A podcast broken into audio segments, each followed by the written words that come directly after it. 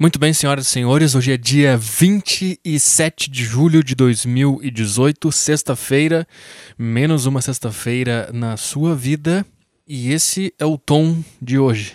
Um tom calmo, um tom, um tom, um tom tranquilo, porque é de manhã e eu tô com sono, é isso.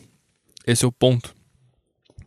Tá? O meu dia não começou ainda direito, então eu tô eu tô relaxado, cara. Eu tô eu tô na boa e vamos lá, vamos pro podcast, cara. Esse foi o início, início ruim demais. Sempre que eu começo a gravar, eu penso, tem que ter um início muito bom. O início tem que ser bom.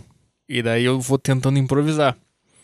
E daí hoje eu não consegui fazer um início muito bom, não. Eu acabei de perceber isso aí foi tão ruim que tá me dando vontade de parar e começar de novo. Só que daí eu sei que não vai acontecer nada diferente, vai ficar cada vez pior.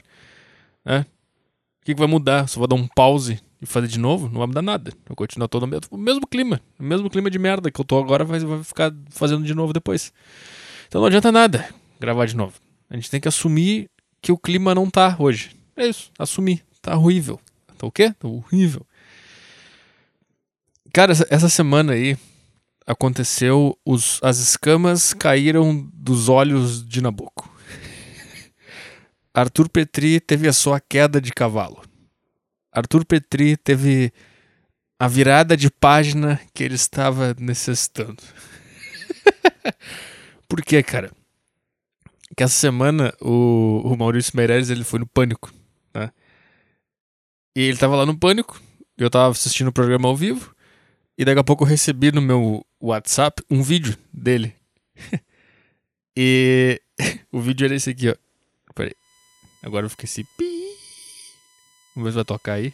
Nunca sei se tá funcionando essa mesa de som aqui. Não, quer, não é engraçado. Fala aí, Emílio. O que, que você acha desse cara Não, aí? não, ó. Com esse cabelo. Não é engraçado. Esse cabelo não, ó.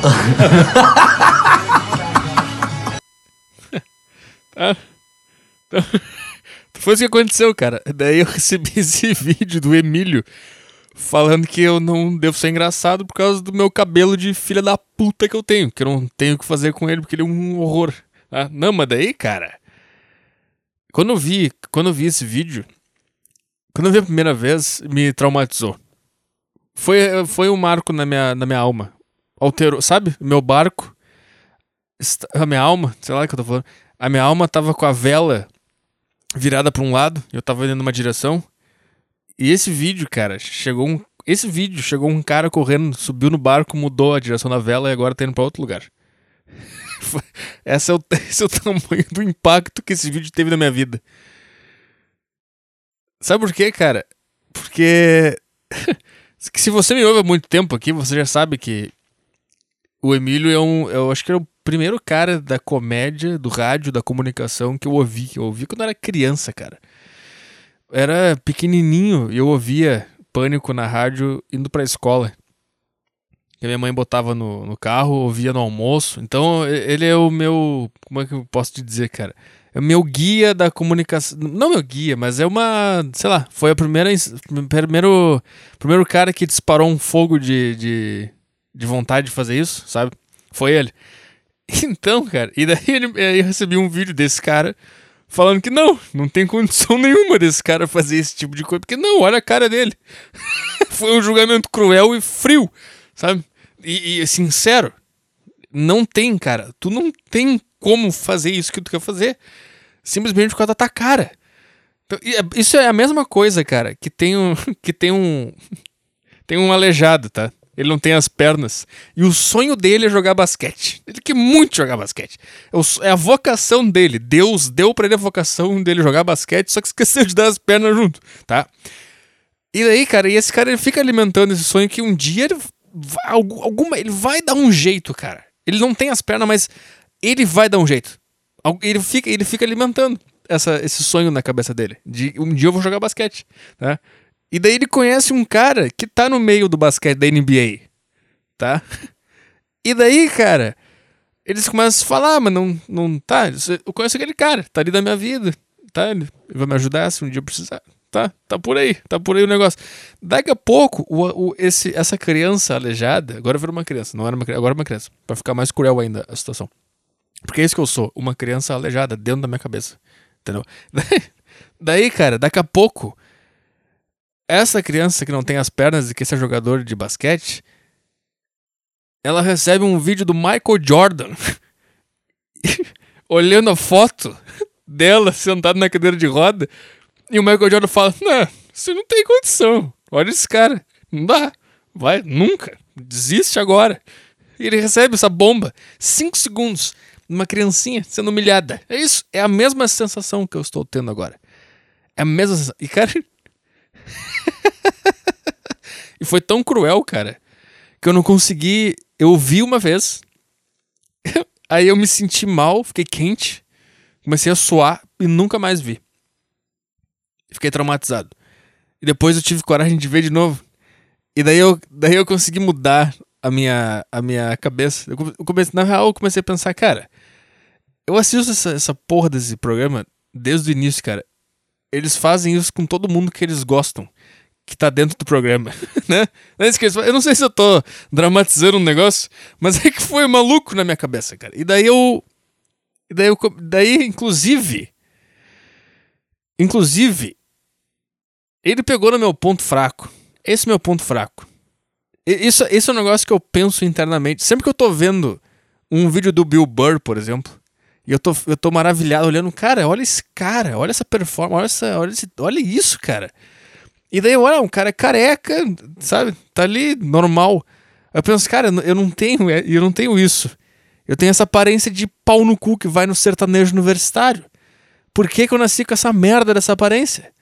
Por que, que eu não podia ter uma aparência neutra, que tu nem nota a minha aparência? Sabe? Ah, o cabelo, mas é que, cara, é, olha só, cara. Quando o meu cabelo é mais questão de conforto do que estética. Sabe, sabe por quê, cara? Ele cresce pros lados. Ele fica um capacete. E fica extremamente desconfortável de viver com o meu cabelo normal, natural. Se eu deixar ele crescer, ele fica desconfortável, eu não consigo fazer nada, porque ele cai no, no olho e do lado, cara, ele, ele começa a crescer pro lado. Eu fico parecendo o. o tá na minha cabeça, o cara do Castelo Ratimbum lá. que era um cara todo colorido, que os cabelos dele ia pros lados. Eu fico parecendo esse cara. E daí tem outra coisa também. Tem uma parte do meu cabelo que ele vai pra esquerda e outra parte que vai pra direita. Eu fico parecendo o Bossa. O Bossa não, o Beisola. Então, e é, e é, desconfortável, cai no, cai no olho. E daí eu sinto que fica, ele fica caindo pro lado, fica batendo na lateral da minha cara. Eu não sei explicar, cara. Mas é muito horrível. E tanto que eu tenho essa loucura na minha cabeça. Esse é o meu ponto fraco, é a minha aparência é o meu ponto fraco que quando eu comecei a, ano passado, quando eu comecei a fazer show frequentemente, eu parei de cortar o cabelo, eu deixei crescer tudo. Porque eu sei, eu, porque eu não eu não sei, eu não sei explicar, cara. Ah, eu achei que eu tinha resolvido esse assunto na minha cabeça, mas tô percebendo que não. Não resolvi. Eu deixei tudo crescer, barba, eu não vou mais cortar cabelo, foda-se, cara. E daí, cara, eu lembro que eu tava fazendo uma, uma piada que o final da piada era, era tipo, ah, eu, alguma coisa que eu falava que eu era jovem. Mas não era, ah, eu sou jovem. Não era isso. Era tipo, alguma coisa que. E no meio da piada tinha o fato de eu ser jovem na piada. E daí eu lembro que eu falei a piada, e daí um cara na plateia falou: Jovem não, né? Porque eu tava com os cabelos sem cortar há três meses, a barba sem cortar há dois, três meses, eu tava parecendo um mendigo. Tanto que nessa mesma época, cara, que eu fui fazer uns shows no interior aqui do Rio Grande do Sul com o Meirelles, quando a gente, eu tava esperando ele desembarcar no aeroporto, quando ele me viu, ele falou: o cara parece um mendigo. Primeira, primeira coisa que ele falou. E eu fiquei: tá, o que, que eu faço, cara? O que, que eu faço? Se eu corto e tento ficar neutro, eu pareço um playboy filha da puta que vai no show do Michel Teló. Se eu não faço nada e, e, e deixo, as pessoas também notam a minha aparência que eu fico parecendo um mendigo. Então eu tô fudido. Eu não tenho o que fazer. Eu tomei no meu cu.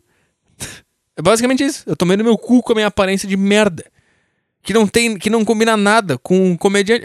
É isso, cara. Eu sou um, eu sou uma criancinha que nasceu sem as pernas que quer jogar basquete. É isso. Acabou. Acabou tudo. E mesmo que, ele, que, ele, que a criancinha coloque umas próteses de perna, vai ficar estranho, ela vai ficar caminhar diferente. É a mesma coisa comigo. Se eu conseguir dar um jeito, a minha aparência vai continuar sendo essa merda. Essa merda de playboy de merda. O que, que eu faço, cara? Tomei no cu. É isso que eu fiz. Tomei no cu. É isso, cara. É, então eu não sei. Eu não sei o que fazer. Eu não sei o que fazer.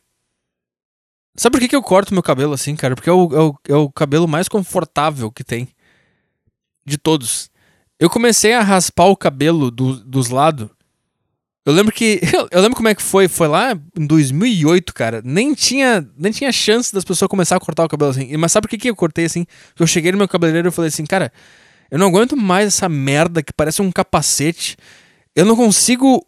Eu não consigo viver porque esse cabelo ele, ele é liso pra caralho. E ele cai na minha cara. Eu não sei. Eu preciso de alguma coisa confortável. Que é só eu acordar. Eu posso. Um negocinho na mão, pum, ponho pra trás e, e vivo minha vida. Sem me preocupar mais com isso. E daí, ah, tem esse, esse, corte de cabelo aqui. Que raspa dos lados e atrás e fica só em cima. Daí é mais, é mais simples, mais confortável. Eu, tá, vamos fazer. Eu fiz esse corte de cabelo em 2008. E daí desde então eu não parei. E daqui a pouco virou a moda também de ter esse cabelo. Aí todo mundo começou a fazer também. E eu, eu continuei na onda, sabe? E daí, cara, aí eu tenho. Aí eu.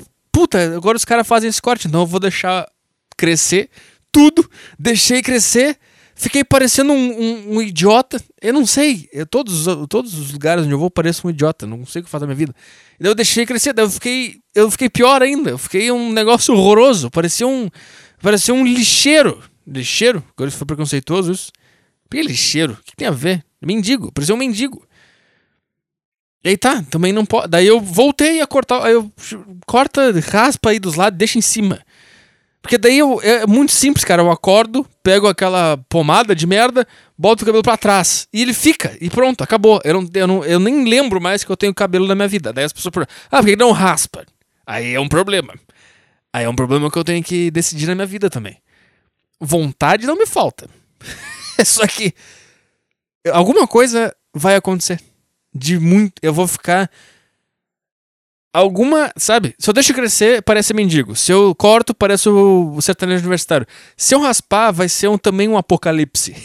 vai ser só que um, uma que eu não tô prevendo. E eu tenho medo, vai ficar uma coisa. Sabe? Eu tenho vontade, cara, de pegar. Cara, raspa essa merda toda. Só que eu não sei se eu ia conseguir viver ah, vamos ser sinceros, cara. O problema é que eu sei que se eu fizer isso, cara, eu vou ficar tão feio, cara. Mas tão feio. Que, em primeiro lugar, minha mulher nunca mais vai olhar na minha cara. ela vai ficar parecendo o deserto do Saara. E daí ela vai me abandonar. E daí eu nunca mais vou conseguir comer ninguém. Porque daí até o cabelo crescer de novo se bem que eu não, eu não comia ninguém também quando tava solteiro. Eu não sei, cara. É tudo uma confusão. Eu não sei o que fazer. Eu só queria ser comediante. Eu não queria ter todo esse diálogo na minha cabeça. Eu não queria, eu não queria nada. Só queria que fosse uma coisa simples, rápida. Sei lá, cara. Eu não sei o que fazer. tem que lidar com isso, cara. Tem que, tem que lidar com isso. Tá? Essa foi a minha. Essa foi o que aconteceu comigo essa semana aí, tá? Agora vamos falar da história da academia. É, mas antes, antes eu preciso. É, puta, como é que é? Eu preciso fazer um merchan agora. Isso aqui vai ser um merchan. Porque agora tem merchan. Eu não sei fazer isso, cara. É o seguinte, cara. Se você. Eu não, tenho nenhum texto para ler. Se você é, toma. Vai na academia, toma suplementos, eu não sei fazer merchan, cara. É o seguinte, cara. Tem.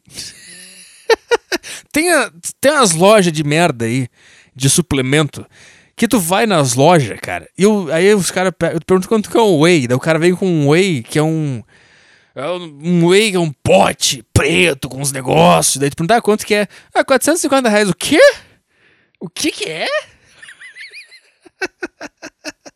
E esse outro aqui, ah, esse aqui tá 320. O que que é? Mas se fizer a vista, fica 310. Tu tá louco, cara? E sabe, cara, a gente cai nessa. A gente compra essas merda aí.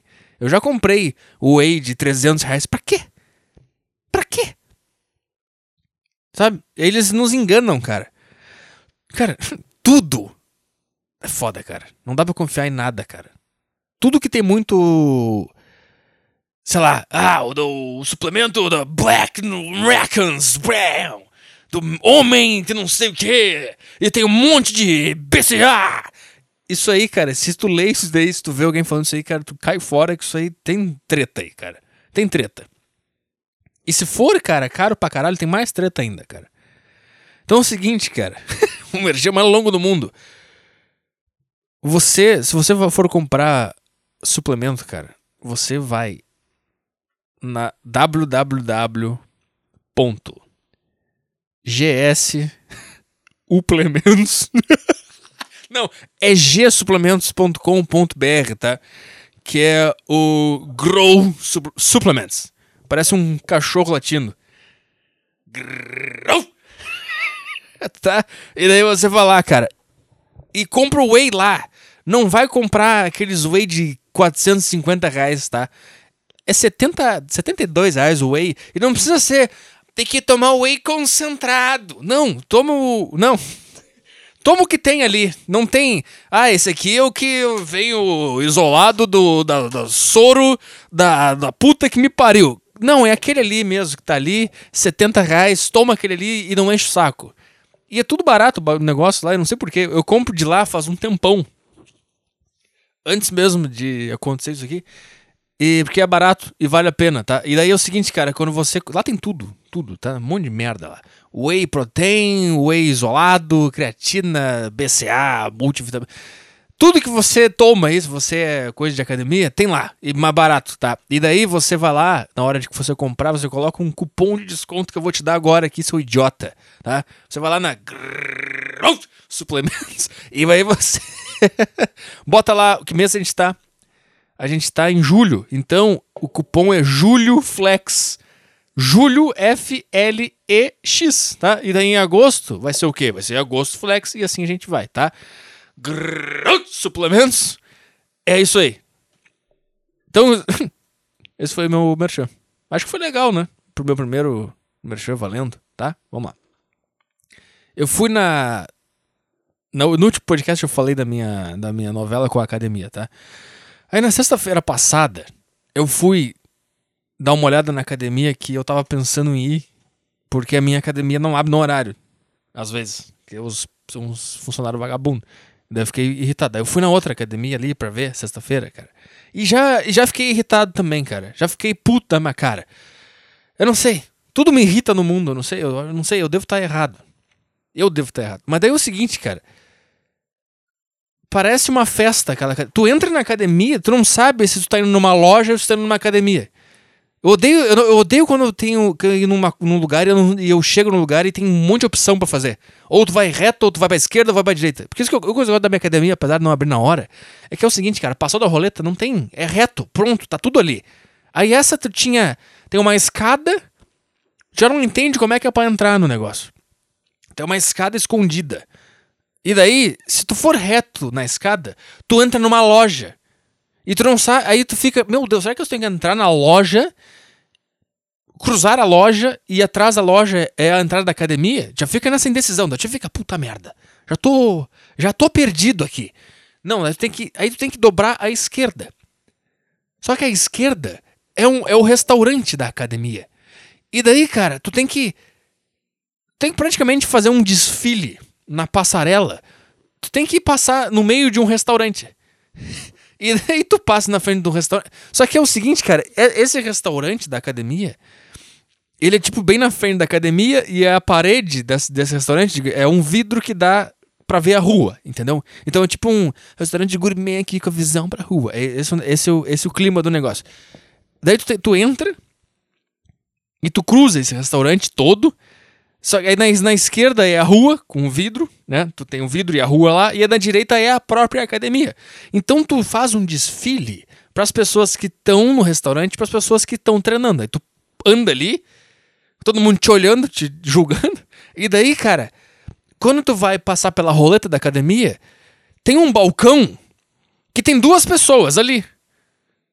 Aí eu cheguei ali e falei: "Eu quero saber os preços da academia". Não, não, aqui é o restaurante. Sim, mas então por que que tá o balcão do restaurante aqui na entrada da academia? Por que que não botou o balcão do outro lado? Isso sou eu, cara. Eu não consigo fazer nada na minha vida sem me irritar. Nada. Aí tem o cara com uns cardápios. Eu fiquei, assim, uns cardápios? Tá, deve ser esse cara. Qual é os preços da academia? Não, não, passa aqui na roleta. Vai ali. Mas vai ali como? Você não tem como passar pela roleta porque eu não sou aluno. É ali, daí as, as, as meninas vão, vão te atender. Aí eu, aí eu parei na frente da roleta, porque a roleta tá travada, porque eu não tenho a digital pra passar. Daí eu fiquei parado na frente da roleta, olhando reto. Porque não tinha ninguém ali. Não tinha ninguém ali. Tinha um garçom no restaurante atrás de mim e ninguém ali. Daí eu, ten- eu tive que me inclinar com o meu tronco pra, em cima da roleta pra, pra ver se tinha alguém. E daí eu, ah, ou, daí o cara fala. eu falei, não, eu só quero ver os preços da, da, da academia. Aí, ah, tá, senta ali que as meninas vão te atender. Comecei a me sentir numa casa de swing. Segunda vez já que falaram que as meninas vão me atender. Sabe que eu entrei no lugar errado? e daí, cara? Aí eu que eu me liguei que eu entrei num lugar, num lugar errado na minha vida. Pode sentar ali. Eu pensei. Eu, eu, não, eu não queria sentar. Eu não queria conversar. Eu não queria nada. Eu só queria que tu me falasse. Ah, é tanto. Eu ia falar, tá, eu pago tanto. E tu ia falar, não, tanto. Eu ia falar, não, tanto. Eu ia falar, tá, vou pensar e eu vou embora e sigo minha vida. Mas não, daí eu sentei numa mesinha.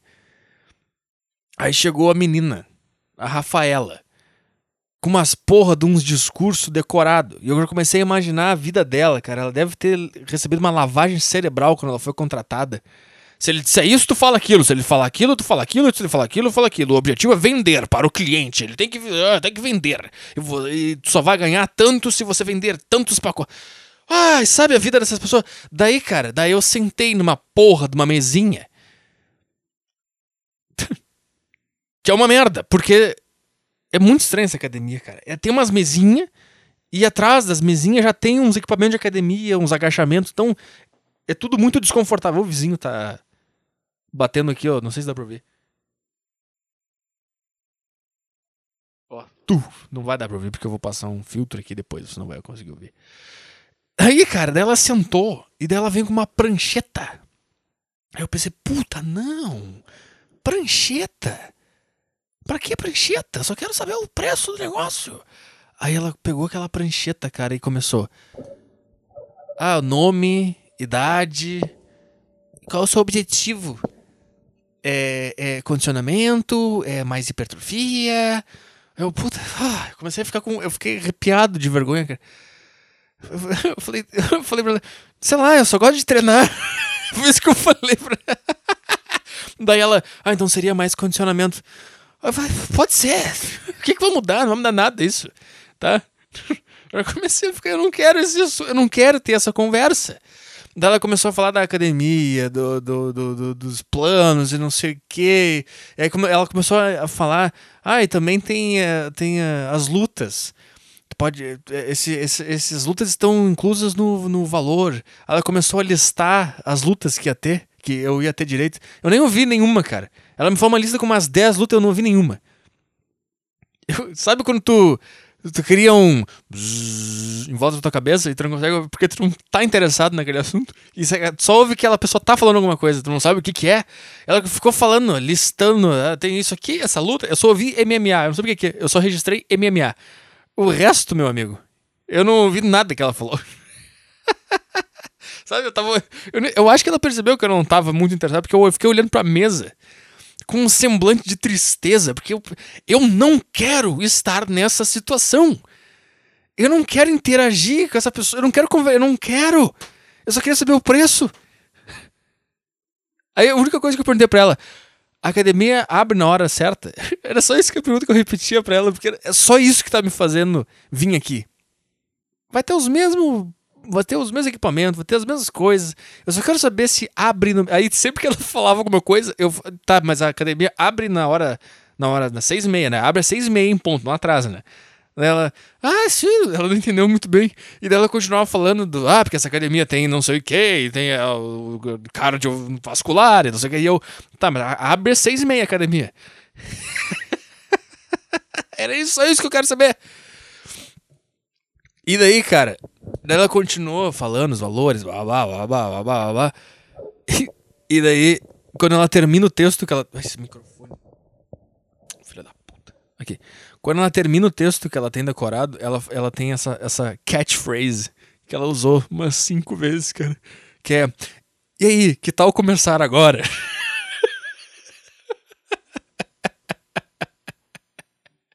então, quando ela terminou de explicar todo o texto, eu acho que ela tem decorado, tipo.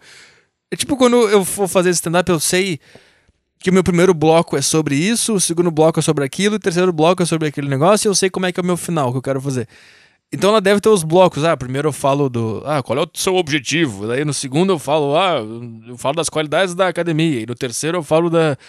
Da, sei lá, dos benefícios. E no quarto eu falo dos valores. E aí no, no cinco eu termino com o meu final. E aí, que tal começar agora? ah, me deu uma pena dela, cara. Eu sei que ela não, não é. Cara, tu não fala assim. Fala direito comigo. Não. Não fala que é o teu chefe de merda que agora tá numa mansão, cara. Só vivendo com os lucros de todas as redes de academia que ele tem na cidade e sabe-se lá mais aonde. Ele tá agora numa mansão tomando vinho. Ele te fez falar, e aí, que tal começar agora? Para ele ganhar mais dinheiro. Fala direito comigo, cara. Ah, eu odeio isso da humanidade, cara. Essa falsidade para se comunicar, cara. Por que, que a gente é assim, cara? Por que não dá pra ser de verdade? Sabe? Tá, daí, cara. então eu ficava imaginando o cara que bolou esse, essa estratégia de marketing para ela conseguir vender esse negócio, cara. O cara não tá botando em prática isso. O cara que bolou essa estratégia, o cara que faz o cara da Renner ter uma estratégia para te vender a calça, ele não tá aplicando isso. Ele, o negócio dele é enganar o, o vendedor da Renner de que aquilo vai funcionar. Esse é o trabalho dele, esse é o marketing dele. Então é um negócio.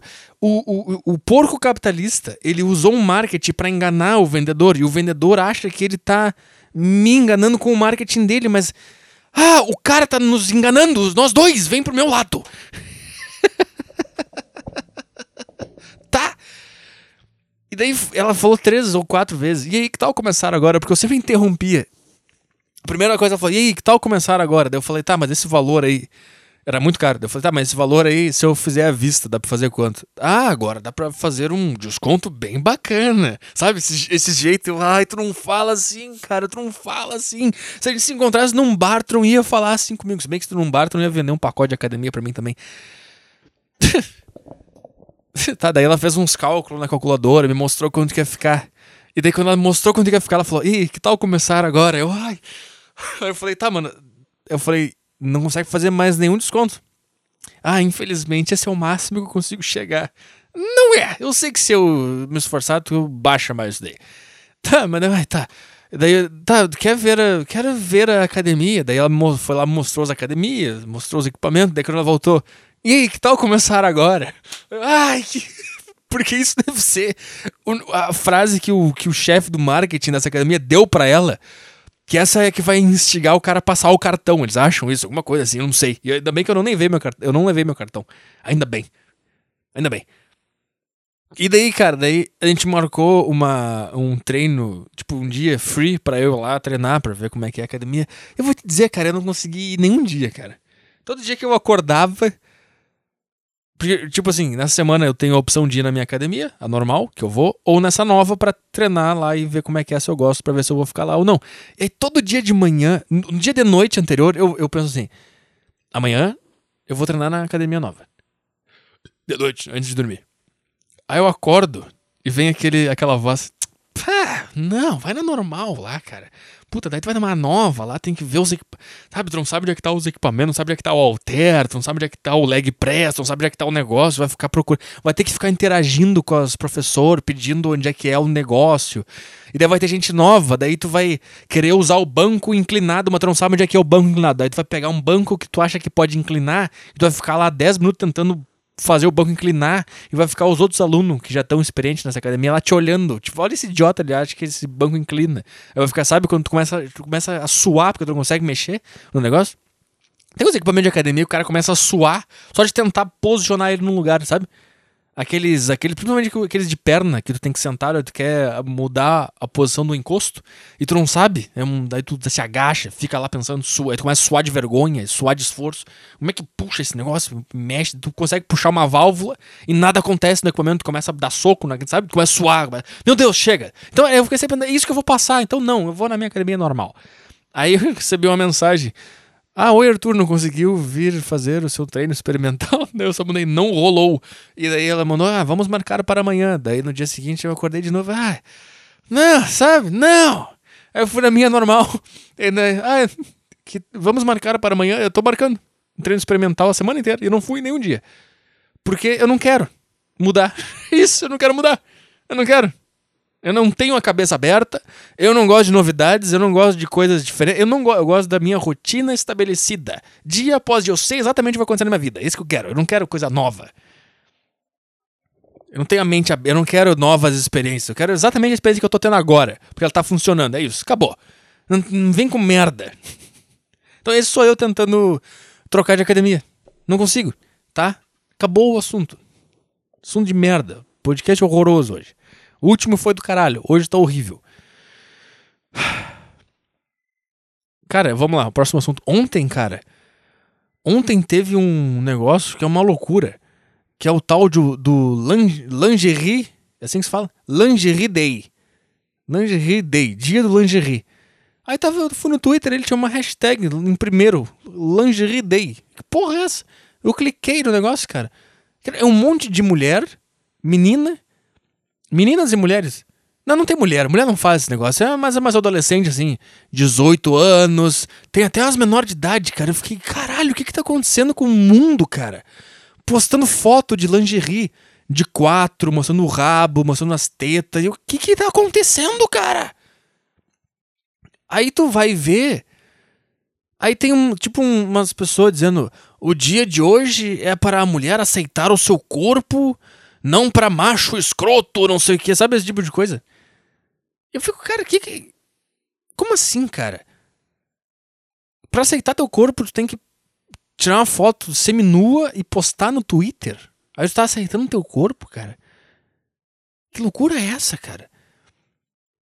Eu não sei, cara. Pra mim, a minha teoria, cara, é que o cara que inventou essas merda aí, esses negócios de feminismo, de empoderamento, o cara é um gênio completo, cara. Porque esse é o um negócio, cara. Pega lá, anos 90, tá? Não tem internet, não tem smartphone, não tem facilidade para tu mandar o teu rabo na internet, o cara não tem facilidade de ver rabo, não tem pornografia com banda larga, tá? Vamos pegar esse que é a melhor época do mundo, anos 90, melhor época do mundo. A internet estava no, no bom, que era o 56 kbps. Esse é o máximo que a gente devia ter chegado. O máximo que a gente devia ter chegado era e-mail, internet de escada. Acabou. Depois, tudo que veio depois daquilo ali foi loucura completa que a gente fez, que a gente não sabia onde é que a gente estava indo, tá? Então a gente pega lá os anos 90, com a internet no início, perfeita, maravilhosa, cara. O objetivo do homem neste mundo é comer mulher. E o objetivo da mulher neste mundo é dar para um cara decente. Esse é tudo, é, to, é, só isso que importa no mundo, cara. Não tem mais nada. Tu pode achar que tem ideologia, que tem posicionamento político, que tem ideal, não existe mais nada. É só para isso que a gente está aqui e é, é assim que a gente chegou até aqui. O homem quer comer mulher e a mulher só vai dar para um determinado tipo de homem. Aí o homem vai trabalhando até ele conseguir ser o cara que a mulher vai dar. É isso. É isso, é isso, pronto, acabou. Não tem mais nenhum mistério por trás da humanidade. Esse é o sentido da vida, acabou. Então a gente pega lá naquela situação, a vida do homem era um inferno. Porque ele via a mulher na rua, via sua colega, via mulher no trabalho, via a mulher na lanchonete, via a mulher na festa. E ele ficava, puta caralho, como eu queria vê-la pelada. Como eu queria vê-la de lingerie, meu Deus do céu. O que, que eu tenho que fazer para ver ela? Esse é o primeiro passo, é ver, e depois é tocar, e depois é comer. então o homem ele ficava assim, tá, eu tenho esse negócio dentro de mim que ele tá me dizendo que é para eu comer mulher. E é um negócio muito poderoso. As mulheres não, elas não fazem ideia do quão poderoso é. O quão poderoso é o corpo delas e o quão poderoso é a nossa vontade sexual. Elas não têm ideia, cara. Porque tu vê isso acontecer, um monte de mulher postando foto delas peladas, achando que é uma coisa, sem, sem sabe, sem nem não sei, elas não, eu não sei se é ingenuidade ou se elas estão mentindo pra elas mesmas, ou se elas realmente estão com as suas cabeças é, lavadas, com seus cérebros lavados. Eu não sei o que, que é ainda. Eu tô meio. tô tentando entender isso. Daí o que o cara ia fazer naquela época lá? Puta, eu queria muito ver essa mulher de lingerie, por exemplo. Eu queria muito que ela me mandasse uma foto de lingerie. Eu queria ter essa intimidade com ela, porque eu acho ela muito gostosa. E daí o cara ia começar a fazer o quê? E tentar se aproximar, mas sempre se aproximar do jeito que ela quer que ele se aproxime. Então, se ela gosta de um cara engraçado, ah, vou tentar ser engraçado. Se ela gosta de um cara que seja sério, ah, vou tentar ser sério. Se ela gosta de um cara que seja forte, eu vou pra academia. Se ela gosta de um cara que seja alto, aí tô fudido. se ela gosta de um cara que seja blá blá blá, vou tentar ser blá blá blá. Se ela gosta de um cara que seja X, eu vou tentar ser X. Essa era a dinâmica do homem. E daí ele, ele começava a trabalhar para tentar ser esse cara. E daí, quando ele conseguia esse cara, ele recebia a recompensa que era: bom, agora tu tem acesso ao corpo dessa mulher, que é a oitava maravilha do mundo. Ninguém tá discordando disso. Ninguém tá dizendo que tu não tem que aceitar o teu corpo. Cara, o corpo feminino ele é bonito de fábrica. Ele é por padrão bonito. É só tu não destruir ele que ele vai continuar sendo bonito. O que, que é destruir ele? É ser obesa ou ser anoréxica. Se tu pegar os dois extremos, fica feio. Mas aí se tu pegar o do antes do extremo da anoréxica e, e antes do extremo da obesa, tudo ali é bonito, cara. Tudo ali um cara vai ficar, vai achar bonito, o mundo vai achar bonito, a outra mulher vai achar, todo mundo vai achar bonito. Ah, mas na revista de moda não é isso que a gente vê. Cara, revista de moda não é, não é nossa, não foi a gente que fez, cara. Não é, eu nem consumo revista de moda. Da onde que o homem heterossexual, patriarcal consome revista de moda, cara? Não tem isso, isso é coisa de vocês. Vocês, vocês e gays inventaram a revista de moda. Vocês gostam disso. Tá, mas daí o meu ponto é o seguinte, cara. Meu ponto é o seguinte. Então, naquela época, o cara se tornava um homem melhor pra ver uma mulher pelada. Por cima é isso, tá? O que, que acontecia? Ah, o cara, ele, ele não consegue, cara. Sabe o que o cara tinha que fazer pra, pra ver uma mulher pelada? Ou ele pagava uma prostituta, ou ele pagava a revista Playboy. Então, de algum jeito, ele, ele ia ter que, pelo menos, trabalhar para ter o dinheiro para comprar. Então, de algum jeito, o homem melhorava em função da mulher. Hoje, cara, e elas não, elas não perceb, cara, elas não perceberam que elas são o motor do mundo, cara. Sem fazer nada. Tu nasceu mulher, tu é o motor do mundo. Acabou. Elas não perceberam isso. E daí eu acho que algum homem genial cansou desse jogo de ter que ser um homem melhor para poder comer a mulher ou para ver, para tocar no peito dela. Ele, ah, quer saber, cara, vai se fuder. Daí eles se, se reuniram num porão de um bar e, e, teve a reunião dos homens heterossexuais e eles estavam, cara, tem uma situação que eu não tô. Eu tenho muita vontade de comer mulher, eu tenho muita vontade de ver mulher pelada, cara. Porra, mas vamos combinar, tá difícil, né, cara? Putz, tem que fazer um monte de coisa. Outra vez eu tive que pagar três jantar pra mulher, tive que me esforçar, tive que decorar um monte de piada para fazer ela rir. Tive que conseguir evoluir minha personalidade até ela, ela topar e ir pra minha casa. Cara, foi difícil, cara. Eu não quero mais isso. Daí os caras começaram, cara, vamos fazer o seguinte, cara, vamos mentir para elas que que todo mundo acha elas feias e vamos começar a, a, mentir que o homem odeia a mulher e que o homem tem um padrão de beleza específico. Vamos começar a mentir isso pra elas. E vamos ver o que acontece. E daí, cara, quando elas se tocarem disso, a gente começa a enfiar a informação de que elas são bonitas de qualquer jeito e que para provar isso elas têm que liberar o corpo delas e elas têm que postar foto com as tetas de fora e tem que ir pra uma marcha mostrando os peitos. E um cara, cara, boa. Essa é boa, cara. Quer dizer que eu vou poder ver peito, bunda de graça na rua e na internet? De graça, sim? Meu cara falou, calma, cara. Calma que não vai ser rápido, vai demorar. Vai demorar, isso aqui é longo prazo, cara. Lá por 2018 a gente vai colher os frutos, tá? Todo mundo de acordo? Todo mundo de acordo. Os caras fecharam a porta, foram embora e começaram a disseminar essa loucura aí, cara. Essa loucura que tá acontecendo agora. Que é muito louco, cara. Eu, eu, come, eu comecei a rolar a página do, do, twi do Twitter com essas hashtags e eu fiquei, eu fiquei embasbacado, cara. Eu, cara, para mim é como se tu tivesse o segredo do mundo. Você, mulher que fez isso, você, é, para mim, eu fiquei imaginando assim: você tem o segredo do mundo anotado num, num papel no teu bolso, em vários papéis. Era como se vocês começassem a pegar esses papéis e jogar para cima, assim. Jogar pras pessoas. Pega aí, pega aí, pega aí. Cara, não faz isso, cara. Esse é aí que tu se desvaloriza, cara. Porque agora o cara, o cara, o teu, por exemplo, o teu amigo, o teu colega, o teu, o cara que te viu na rua, ele, ele faria de tudo pra ver aquela foto, pra tu mandar uma foto dessa pra ele, pra ele ver isso ao vivo.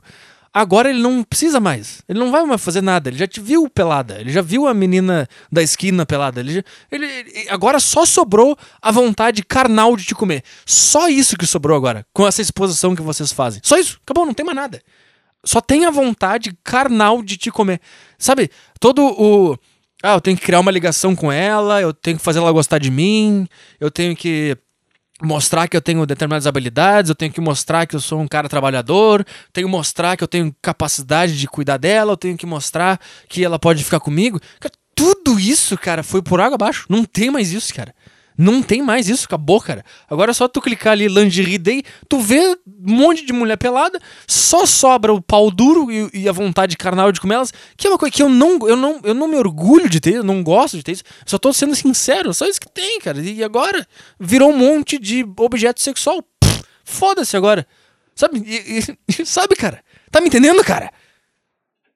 Cara, e uma, uma- umas, umas, umas meninas de 14 anos, cara, tirando foto de quatro no espelho.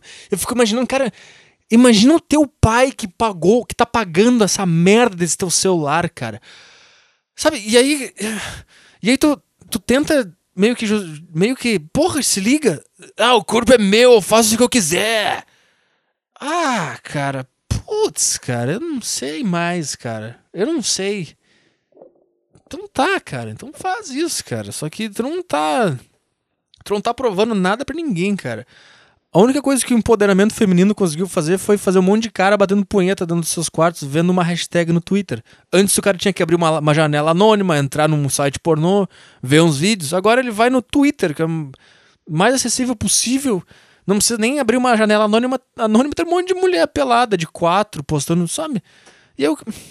E sabe que uma outra coisa, cara? A mulher comum, você comum, civil, você anda. Civil é foda. Se você anda na rua aí, você é muito mais atraente pra nós do que a mulher do filme pornô. O pornô ele foi feito pro homem, pro homem ele ele tipo assim, ele tá, ele quer comer a mulher, ele olha a mulher na festa, blá.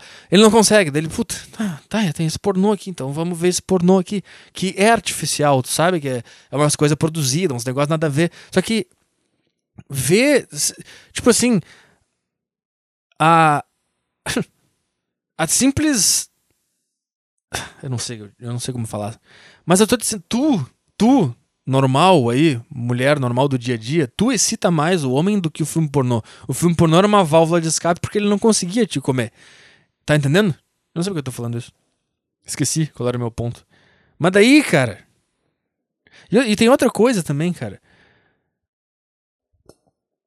Tipo assim, lá na, nessa hashtag tinha um monte de gorda feia, tinha um monte de, de bonita, tinha um monte de gostosa, tinha tudo, tá? E, e tem umas que eram tão bonitas que eu, que eu ficava assim, cara. Se tu, se tu conhecesse um cara, tá? Não tem internet, não tem essa. Ninguém tá intoxicado por ideologia nenhuma, nada, tá? Tu, pega tu com a tua aparência, tá? Tu, que- tu que é bonita pra caralho. Se tu conhecesse um cara, tá? E vocês se dessem bem, tá? Ele, ele conseguiu te conquistar, vocês estão se dando bem, vocês estão começando a se conhecer, cara. Lá, no, lá, na, na- lá nos anos 90, tá? Não tem internet. Sabe? E ele. Se ele te pedisse esse tipo de foto, cara, tu ia te ofender, cara. Na hora. Ah, manda uma foto de lingerie na frente do espelho aí mostrando. Tá, não, tu ia te ofender se, se isso viesse logo no início, sabe? E agora elas estão dando de graça, cara. De graça! Sem precisar fazer nada. O cara não precisa fazer nada. O cara vai lá e vê um monte de mulher normal. Ah, sim, eu lembrei do meu ponto, porque muita gente diz, ah, mas pra ver mulher pelada vai no site pornô. É, mas é que não é, cara. O nosso ponto é que a gente quer ver tu pelada. Tu, colega da faculdade, colega do trabalho, pessoa, mulher que a gente vê no restaurante. A gente quer ver tu pelada. O pornô é um negócio que, pô, eu não consigo ver ela pelada, então vou ver uma profissional, foda-se. Mas a gente quer ver tu pelada. Tu que tem a chave do sucesso aí, tu que é o, um ser especial. Tu que é do caralho. É tu que eu quero ver. E tu não entendeu que tu. tu não entendeu isso, cara? Por que, que tu tá fazendo isso? Por que, que tu tá entregando ouro assim, sem mais nem menos? Entendeu? Eu não sei, cara. Eu fiquei triste, cara. Eu fiquei abala abaladíssimo com isso que aconteceu, cara. Eu não, eu não achava que a. E, que, e tu vai ver, é, só- é tudo jovem, cara. Não tem. As- Elas estão. Elas estão maluca, cara. Elas estão maluca, cara. Elas- eu não sei. Eu não sei, cara. Eu não sei como é que como é que os pais não sabem que tem que a sua filha de 15 anos tá postando foto seminua no Twitter pra todo mundo ver, cara? Eu não sei se isso é uma, uma falta de noção da sua própria existência, de entender. E isso é o que Isso é foda, cara. Quando tu iguala, quando diz que os dois gêneros são iguais, cara. Tu não pode dizer isso porque o homem, ele é um lixo. O homem é um lixo, cara. A gente é um lixo. E quando tu pega e diz, não, os dois gêneros são iguais, tu transforma a mulher que nem lixo. E daí ela começa a, a achar que postar a foto dela seminua na internet não é nada. Sendo que é, tu não vai mudar a matemática do mundo. O mundo é esse. O mundo é esse. Os, os corpos são sexuais, cara. Isso, isso é outra coisa maluca. Você não pode objetificar o meu corpo. Cara, o teu corpo, ele é sexual. O- o- os dois corpos do, o- dos- do, do homem e da mulher, a gente chegou em 2018 porque a gente é um- uma espécie sexual, cara. É só por isso que a gente chegou aqui. É só por isso que a gente chegou aqui, porque a gente tem essa incrível habilidade de sedução. E, e quem que desenvolveu essa técnica muito mais? A mulher. O homem não desenvolveu tanto a, a, a sua sexualidade no seu, na sua aparência, porque pra ele nunca foi permitido. Cara, se fosse. Se eu fosse, sei lá, cara, e porque é difícil, é muito mais difícil pro homem, cara. O que, que eu teria que fazer pro meu corpo se- ser sexual? Eu ia ter que, cara, me encher de bomba e treinar direito pra ficar com um corpo que. Sabe aquele corpo que só de ver tu já se sente excitado? A mulher, cara, ela já é assim, porque ela. ela por ela ser a, a, a, que engravida, ela desde o início ela já, ela já teve que desenvolver o seu corpo pra ser sexual. Então a gente tá aí na humanidade. Quantos anos tem a humanidade? Não faço a menor ideia. Sei lá, milhões de anos, não sei, mil anos, não sei. Mas faz de conta que tem 500 mil anos a humanidade. Não, tem bem mais, né? Não sei, eu não faço a menor ideia. Mas faz de conta que tem 500 mil anos. A gente está há 500 mil anos lapidando a nossa sexualidade, evoluindo a nossa sexualidade. Daí tu chega em 2018 e tu acha que, que não, que o teu corpo não é sexual, que o teu corpo não é uma coisa se sexuável, sexualizável. Tu acha que não é? É! E a gente só chegou em 2018 porque o teu corpo é sexualizável. E tu tem que saber que ele é. Não adianta falar que não é. Não adianta dizer que ah, o patriarcado sexualizou. Não! Ele é sexualizado por uma questão de sobrevivência. É por isso que ele tem curva, por isso que a bunda da mulher é diferente do homem, por isso que tu tem peito. Não é só pra amamentar, é pra chamar atenção também. Porra! Por isso que o, o- o teu rosto é diferente do do homem, por isso que o teu cabelo é diferente, porque o teu gesto é diferente. O teu corpo, ele é todo enfeitiçador, porque a gente, porque o, o ser humano ele evoluiu até aqui assim, dessa forma. É como se tu estivesse lapidando a sexualidade da mulher há milhões de anos. Então é, o teu corpo é. E, e eu- isso que eu tô dizendo, tu tem que saber que tu tem esse poder mágico dentro em ti, que nasceu naturalmente em ti. Que o teu corpo, ele é a maior, a maior arma que tu tem. E mas vem merda junto. Claro, vai vir um monte de merda querendo te comer, vai vir um monte de filha da puta com uns papos de merda, mas também vai vir um cara legal. Vai vir um cara que vai se interessar, que tu vai achar legal. Vai vir tudo no, no saco. Do mesmo jeito que um cara que trabalha pra caralho, que se esforça pra atingir seus, objetivos e se tornar alguém que as mulheres vão querer, ele também vai ter as gostosas querendo dar pra ele, mas também vai ter um monte de merda querendo dar pra ele. Eu não sei, cara. Eu não sei. Eu acho que vocês estão jogando fora essa essa essa arma natural que vocês têm, que é o corpo de vocês, e que os homens fariam de tudo pra poder ter acesso a eles. E agora vocês estão simplesmente liberando eles sem mais nem menos. E o homem não precisa mais evoluir, cara. A gente tá na, na, na mais pura derrocada. Derrocada? Derrocada? Derrubada da humanidade, cara. Por causa disso, cara. Eu, outra coisa, cara. Eu vejo que elas, essas mulheres aí que estão fazendo esse negócio, elas acham que elas estão, tipo, dando tapa na cara da sociedade. Na cara de macho escroto, sabe? Elas têm esse, esse- essa vibe também nelas. Tipo, tô postando aqui mesmo porque eu amo meu corpo e macho escroto não, não impõe padrão em mim. Tipo, esse tipo de assunto, cara. Em primeiro lugar, essa é mais uma mentira que vocês caíram. O homem não impõe nada pra vocês. O homem tá muito de boa com. Com 95% dos corpos de mulheres, o homem tá de boa. Vocês não estão, né? Mas tá, mas não é, esse não é esse assunto que eu quero entrar. O que, que eu quero entrar agora? Caralho, esqueci! Queria. Puta, esqueci o que eu tava falando. Sempre abre umas merda de umas abas no, no Google Chrome aqui mental e eu fujo do assunto. O que, que eu tô falando, cara? Ah, sim, lembrei. E daí, tá, então, pra elas, o que, que é dar tapa na cara da sociedade? É dar pra vários caras, é postar foto seminua na internet pro cara bater punheta em casa. É ser uma vagabunda, basicamente. Isso elas acham que elas estão dando tapa na cara e o macho escroto, blá. Cara, eu vou te dar uma dica aqui, cara, que tu, pra tu não tapa na cara do macho escroto. De verdade, cara. Se tu quer fazer isso, cara, tu tem que ser mais conservadora possível. Aí tu vai enlouquecer o macho escroto, que não sei o quê. Porque o macho escroto, ele tá agora batendo punheta com as fotos que tu mesmo postou. É isso que ele tá fazendo agora. Tu deu um orgasmo de graça pra ele. Que outra coisa sobre punheta também. Tem muita reclamação também. Ah, esse dia não é pro macho escroto bater punheta. É que elas acham que a gente. A gente pensa assim, quero bater punheta. E vai lá e bate punheta. Ah, quero bater punheta. Que a gente vê uma foto da Lingerie Day e a gente pensa assim, ah, vou bater uma punheta pra essa mulher aqui. Elas acham que é assim que funciona na nossa cabeça. Mas na verdade, o que, que é?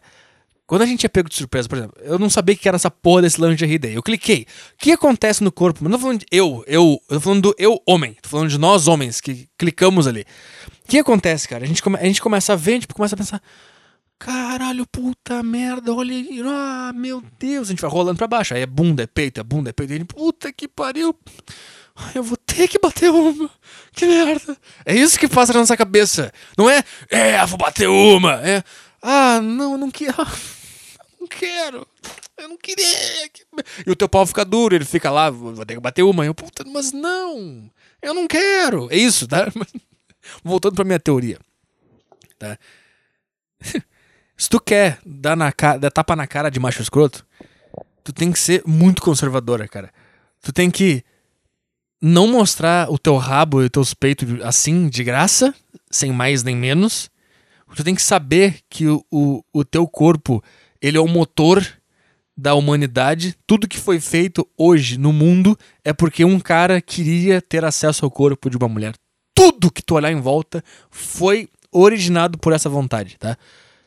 E tu tem que não dá pra todo mundo, porque qu- quanto mais quanto mais cara tu dá, sem mais nem menos, só por causa do tesão, mais feliz tu vai fazer o macho escroto.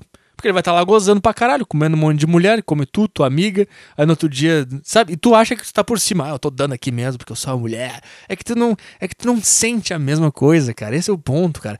Tanto é que vocês não sentem a mesma coisa que vocês estão surpresas com o fato de nós homens estarmos deliciados com as fotos que vocês estão postando no Twitter. Vocês ficam, ah, o macho escroto tá batendo punheta. Sabe? Não, não, não, não, não sente a mesma coisa. Esse é o ponto, tu não sente a mesma coisa. Se tivesse o, o Sunga Day do homem e um monte de cara tivesse postando foto de sunga no Twitter, tu não ia pensar, ai, puta merda, vou ter que bater uma siririca agora. Eu não queria, que merda. Ah, que... ah." Tu só ia ter essa vontade se tivesse um cara assim, ó, fora de série que postasse uma foto de sunga e daí tu ia. Puta, agora eu vou ter que dar ali. Mas na maioria ia passar 100 caras de sunga. Um tu ia pensar, ah, vou ter que socar uma siririca agora. Pra nós é, tem 100 mulheres so- de, de, de- postando foto de lingerie, 90 a gente fica, puta, vou ter que bater uma. Aí 10 vão, vão, vão fazer a gente fazer. Isso era. Porra, de microfone. Isso era o homem durante esse lingerie day. Era puta merda, puta merda, puta merda, olha isso, olha isso, olha isso. Aí veio uma gorda, daí, puta merda, olha isso, olha isso, olha, olha, olha, caralho, puta merda, vou ter que bater uma. Aí Vem a gorda. O que, que eu tô falando, cara? Então, cara, se tu quer dar tapa na cara do macho escroto, da sociedade patriarcal, tu tem que ser o mais conservadora possível, cara. Tá? Tu tem que saber que o objetivo do homem, quando ele nasce, é comer uma mulher. E tu tem que saber disso. Quando tu sabe disso, cara, aí sim tu vai conseguir dar tapa na cara. Que daí. é- é- isso é muito louco, a gente vai dar a volta, cara. A gente vai dar a volta. Porque o objetivo dessas mulheres é enfrentar o, o macho escroto que elas não gostam. Só que quem fazia isso eram as mulheres dos anos 50, que não mostravam as pernas, não mostravam os peitos de graça, que exigiam um casamento pra dar, exigiam é, que o cara tivesse qualidades pra dar pra ele. E aí isso, isso que. Cara, O cara que. que o, o jovem. O homem jovem lá dos anos 50, 40, 30. Cara, se ele chegasse hoje aqui. Ele ia dizer pra gente, cara. Caralho, vocês, vocês estão vivendo na, na maior sorte do mundo, cara. Olha isso que vocês estão vivendo, cara. Na minha época, cara, pra eu conseguir ver um par de seios, cara. Tu não sabe o que eu tive que fazer. Pra tocar neles, então, puta merda. E as mulheres lá dos anos 30, 40, 50, que viessem pra cá hoje, vissem esse negócio acontecendo, elas iam falar pra essas jovens de merda: Cara, vocês estão louca, cara. Vocês estão entregando ouro pros caras de graça. Sem eles terem que fazer nada. Vocês estão louca. Era isso que elas iam falar. essa é minha. Essa. Cara, é isso que eu penso sobre essa, essa loucura de liberdade sexual, lingerie day, essas, essas loucuras, cara. É tudo baseado numa, numa coisa que não existe. Quem que tá dizendo que o teu corpo não, que não é legal, cara? Quem? Sabe, cara? Isso é outra coisa que também que eu acho que tá acontecendo, cara. As gordas obesas, que elas sim, realmente, o cara fica. E olha, puta, feio pra caralho. Essas sim. E as anoréxicas, só essas. Elas, eu acho que partiu delas essa. Essa revolta. E como todas as mulheres são lunáticas, até as gostosas começaram a pensar: Nossa, será que eles pensam que eu sou gorda também? Meu Deus do céu. E daí todas elas começaram a entrar nesse tornado de loucura. Nessa, nessa, nessa máquina de lavar, de loucura, de, de maluquice. E delas, todas elas começaram a achar que elas são super feias, que todo mundo odeia o corpo delas, que o homem macho, não sei o quê, tem, tem um padrão de beleza que é loira, alta e magra. E elas começaram a- a- nessa loucura, cara. E daí quando tu vê, isso resultou em um monte de mulher postando uma foto delas pelada de graça na internet, cara. É muito louco, cara. É muito louco, cara. E é triste. É triste. Eu não queria que isso estivesse acontecendo. Cara, tem uma específica que eu dei um, eu dei um retweet ali escrevi um texto, que eu acho que o nome dela é Amanda. E eu pensei, cara, o que que tu tá fazendo, cara? Tu, obviamente, tu é acima da média de todas as mulheres, cara. Quanto mais bonita tu é, mais a, mais a chave da vida tu tem dentro de ti, cara. E aí tu pega e, e joga no lixo, como se isso não fosse nada. Tu posta uma foto tua de lingerie. Cara, que homens fariam de tudo pra ter isso, cara. Homem- os homens do mundo inteiro, cara. E, e- e dessa menina eu fiquei pensando, cara, como eu, eu, eu queria voltar. eu- Sabe, não tenho nem vontade de comer ela. Eu não tenho vontade de bater uma punheta vendo ela. Eu fico. Eu tenho uma vontade de. de, de- cara, senta aqui, não no meu colo. Cara, para. Cara, tu tá. Tu não tá entendendo, cara, que. Tu. Essa Amanda aí, por exemplo, o nome dela. Eu acho que é Amanda, não lembro. Tu, cara. Tu é a responsável por o cara inventar o iPhone, o avião, pelo cara fazer um gol no final da Copa do Mundo, pelo cara criar o, o microfone que eu tô falando, pelo cara criar o sistema de televisão que tá aqui a net na minha frente. Tu é. Hum, tu não consegue entender isso? Ela não entender porra nenhuma. Sabe? E aí, eu, eu fiquei pensando, imagina essa menina nos anos 90, cara. Se o cara pedisse, cara, se o cara mal conhecesse ela e pedisse uma foto de lingerie, cara, esse cara ia ser o mais escroto possível. E agora, em 2018, essa menina, ela deu de graça a foto dela pelada pra um monte de macho escroto pelo mundo. Eu não sei. Eu tô. Eu. Eu. Eu não. Eu não. Eu não sei, cara. Como é que pode, cara? Como é que pode, cara? E, e tem outra coisa, cara. Não é só não é só hoje que isso acontece. Essas meninas, tudo elas postam isso no Instagram o ano inteiro, cara. Com essa premissa sempre de corpo é meu, eu faço o que eu quiser. Cara, então tá, cara. Então tá. O que, o que tu tá atingindo, de verdade, é um monte de cara batendo punheta. É isso, é só isso que tu tá conquistando. Tu não tá conquistando liberdade, tu não tá conquistando empoderamento, tu não tá conquistando porra nenhuma. O que tu tá conquistando é um monte de cara se masturbando vendo teu Instagram. Só isso que tu tá conseguindo, cara. Ah, Outra coisa que eu fico também. Que, que empoderamento é esse, cara? Eu não, eu não entendo, cara. Empoderamento. Uh, aceitar meu corpo. Cara, uma mulher que ela, ela tem o objetivo de ser empoderada, entre aspas, ela nem tá pensando na sexualidade dela, no corpo dela. Ela tá preocupada trabalhando, fazendo uns negócios, estudando, sei lá, procurando emprego ou dando o máximo no emprego. Uma mulher que realmente quer ser empoderada, cara, essa questão da sexualidade, é um, ela nem ela nem cogita isso, cara. Sabe? Isso, sei lá, cara. Eu vou te dar um exemplo claríssimo, cara. A minha mulher, cara, se eu, eu, eu vejo ela como uma mulher empoderada. Ela trabalha, ela faz os negócios dela, tem a personalidade forte dela. E sei lá, cara, ela, ela nem fica pensando em problematizar a sexualidade. Ai, meu Deus, os homens querem ver meu peito. Isso é um absurdo, cara, porque não tem tempo pra pensar nisso, cara. Tá cheio de coisa pra fazer, cheio de trabalho, cheio de reunião, um monte de coisa. É por isso que o homem nunca problem- problematizou a sexualidade dele. Porque ele sempre teve que trabalhar desde cedo, ele sempre teve que lutar pra conquistar a mulher. Ele nunca teve espaço mental pra pensar, nossa, as mulheres acham meu pau pequeno. Ai, aí começa a criar um, um movimento político porque as mulheres preferem pau grande e, e começa a encher o saco. Ah, tá aqui meu pau pequeno, olha aqui, ó. Olha aqui o meu pau pequeno, fêmea escrota. Eu aceito meu pau do jeito que ele é. Eu- sabe, não tem tempo pra fazer essa bobagem. Por isso que tu vai lá ver no Twitter, quem que tem tempo de fazer essa bobagem? É um monte de pirralha de merda, um monte de jovem de merda, que não tem mais nada pra pensar no mundo além da sexualidade. Cara, sexualidade vai tomar no cu, cara. Sexualidade. Sexualidade, cara. E ao mesmo tempo que elas banalizam a sexualidade, elas não, elas não compreendem o quão poderoso é a poderosa é a sexualidade na espécie humana. Ah, sei lá, cara. Eu não queria nem ter falado sobre isso. Eu não aguento, sei lá. É muito louco, cara.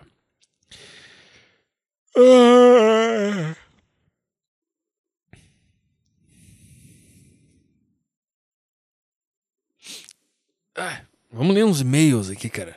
Me. Me estendi demais nesse assunto horrível aí. Hoje não foi legal. Olá, Petri. Gostaria de mandar hum, tomar no cu um amigo que quis se matar, mas resolveu, mas resolveu foder com a minha vida antes.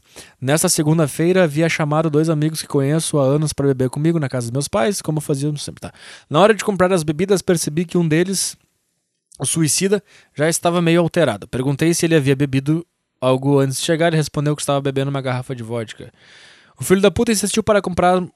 Tá, vamos. Chegando aqui em casa, esse filho da puta começou a beber igual um desgraçado e tivemos que esconder a garrafa para não termos, termos problemas, pois era a casa dos meus pais. Começou a contar que tinha sido precoce. Como é? Começou a contar que tinha sido precoce com uma meretriz e estava triste por isso. Logo depois de terminar de contar, ele dormiu, não entendi nada. Quando ele acordou, já estava super bêbado e começou a quebrar as coisas aqui em casa e falar merdas que nunca havia falado pra mim, fazendo partir pra cima dele, mas eu desisti de bater pois o desgraçado nem se dava o trabalho de se defender. Pra mim, para entender a, a história a partir daqui, minha mãe estava com pressão alta e dormindo enquanto tudo acontecia. Meu pai estava viajando. Tá. Os caras iam dormir aqui em casa. Vamos ver o que vai acontecer nessa história que tá intrigante até agora. Expulsei ele da minha casa e fui levá-lo pra casa da avó dele, que ficava lá perto. Deixa eu tomar uma água. Mas como ele resistiu muito, ligamos para a mãe dele vir buscá-lo.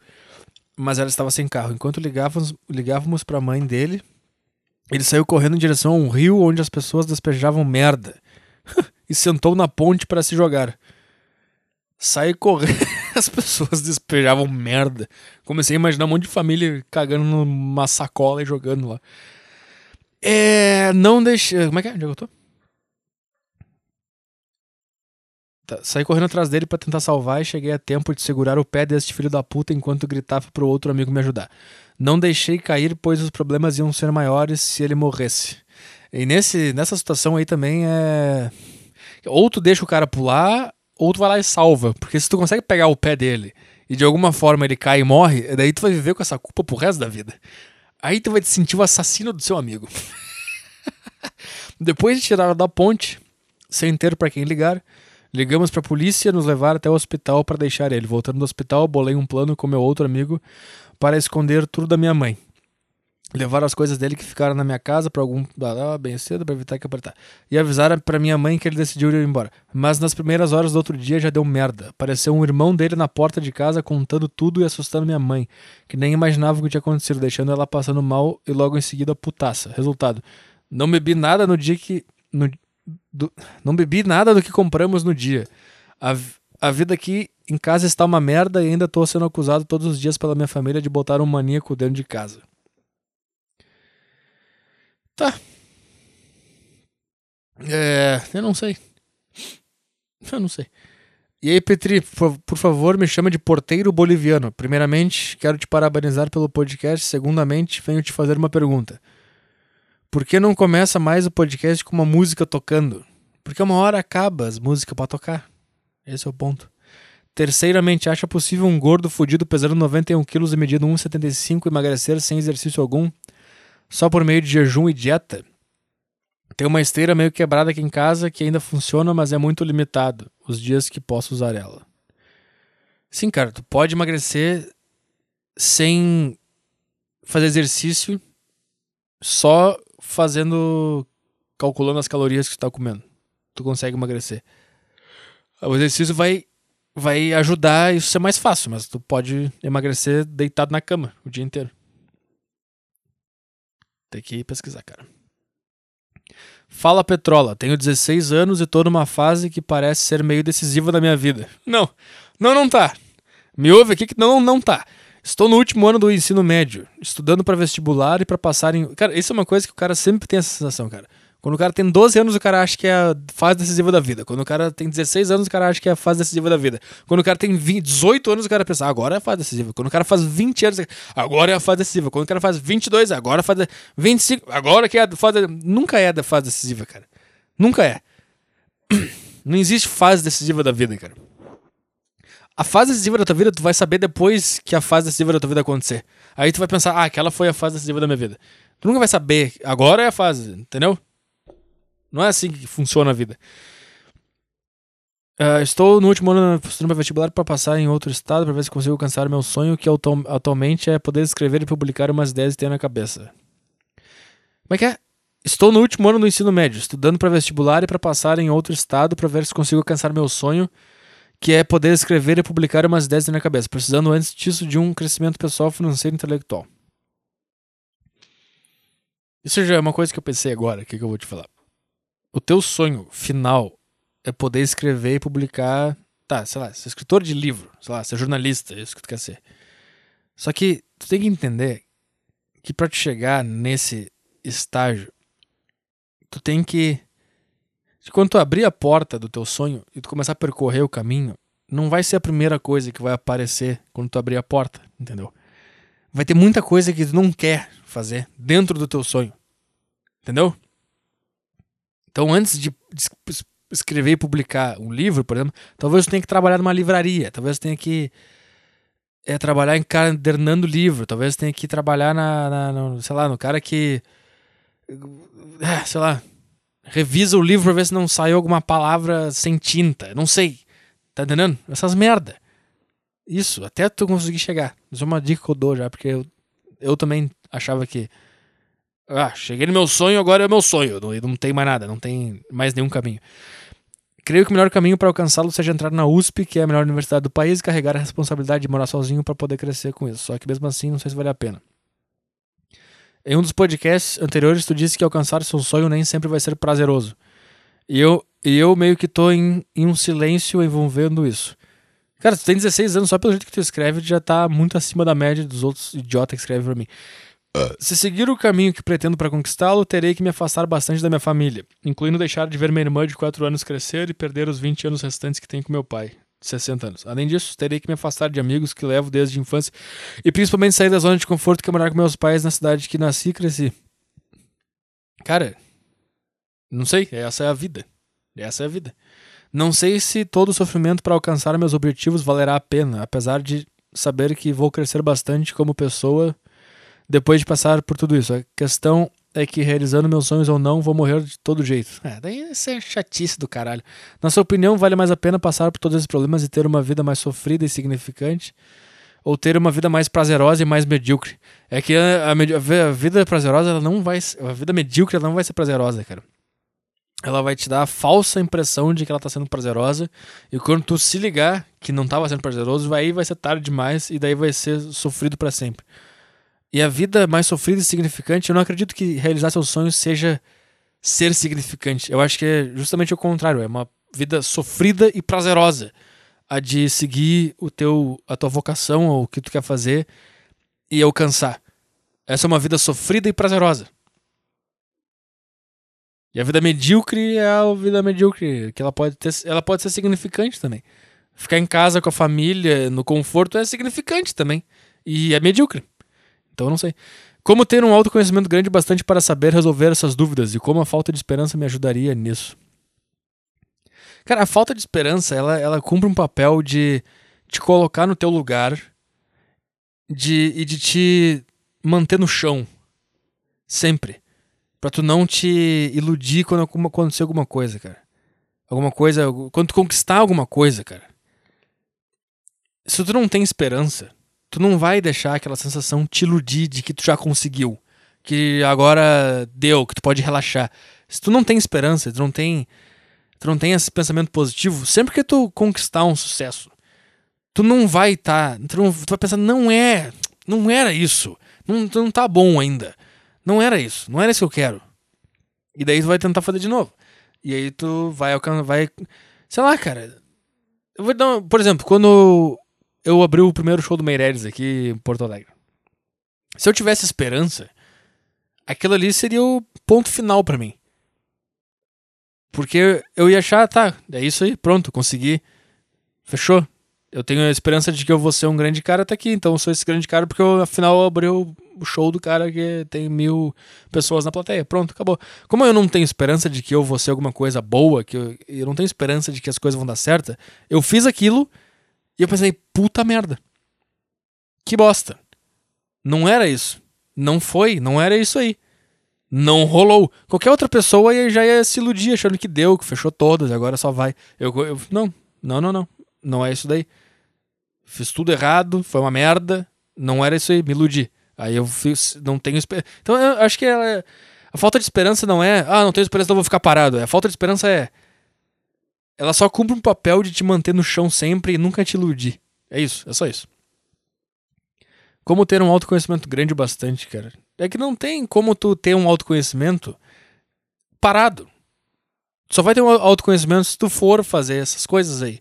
Aí tu vai pensar, ah, assim que meu corpo reage nessa situação, é assim que a minha mente reage quando eu tô assim, é assim que eu, eu lido quando acontece tal situação. Aí que tu vai adquirir autoconhecimento.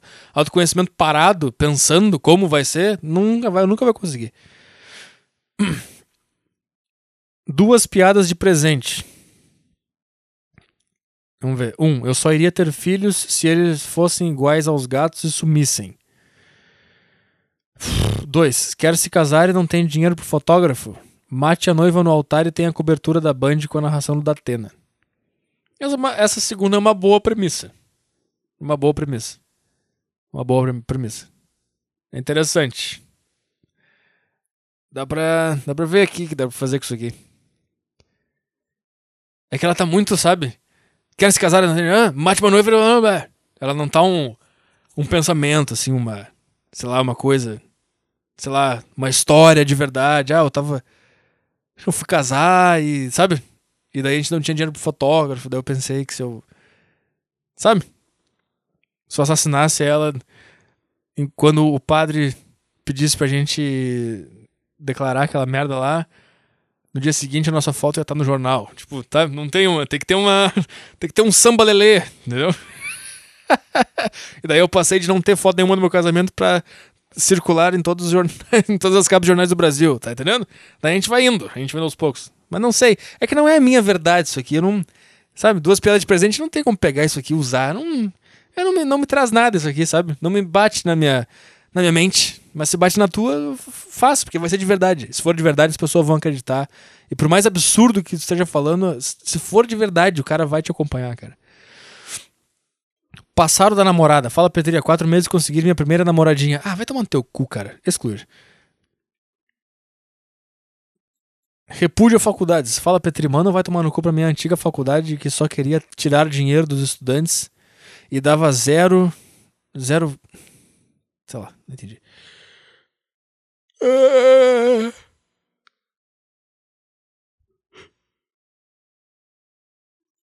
Vamos ver. Vamos ver aqui. Olá, Petri. Ouço podcast consistentemente há cerca de um ano. de um ano. E ontem, tendo dificuldade de dormir e sendo azucrinado pelo som de uma televisão ligada na sala de estar adjacente ao meu quarto, comecei a pensar sobre o sentido do podcast Saco Cheio. Tenho certeza que tu, diz, tu dis- dispensaria qualquer tipo de significado transcendental para o que tu oferece para os teus ouvintes, mas eu acho que é justamente isso que te separa de milhares de milhões de criadores de conteúdo brasileiros. Os teus podcasts, os teus antigos vídeos, o teu senso de humor em geral consegue atingir um, um demográfico que ninguém mais consegue atingir. Se tu tentar atribuir uma identidade uniforme para os teus ouvintes, tu simplesmente não consegue. Embora seja conveniente caracterizar eles como adolescentes pseudodepressivos, eu já vi de homem branco a mulher preta, de jovem velho, da classe alta à classe baixa. E o mais curioso é que se tu for analisar o perfil do ouvinte médio, em nenhum momento tu deduziria que aquela pessoa consegue extrair algo de valor dos devaneios semanais de um suicida porto-alegrense. Falando de suicídio, eu me lembro claramente do último Setembro Amarelo e perceber que a dicotomia popular sobre o assunto suicídio tinha apenas duas vertentes. Ou a pessoa acha que suicídio é coisa de gente covarde sem Deus no coração, ou a pessoa tinha pena dos suicidas e ficava passando uma mensagem de vai ficar tudo bem, a vida tem sentido. Entretanto, tu foi a única pessoa que eu vi divergir disso, não tentando tapar o buraco existencial com terra, mas sim entra entrando voluntariamente sem medo nesse buraco, recusando a sair e de quebra fazendo um relatório em áudio para o deleite de desco- de desconhecidos na internet.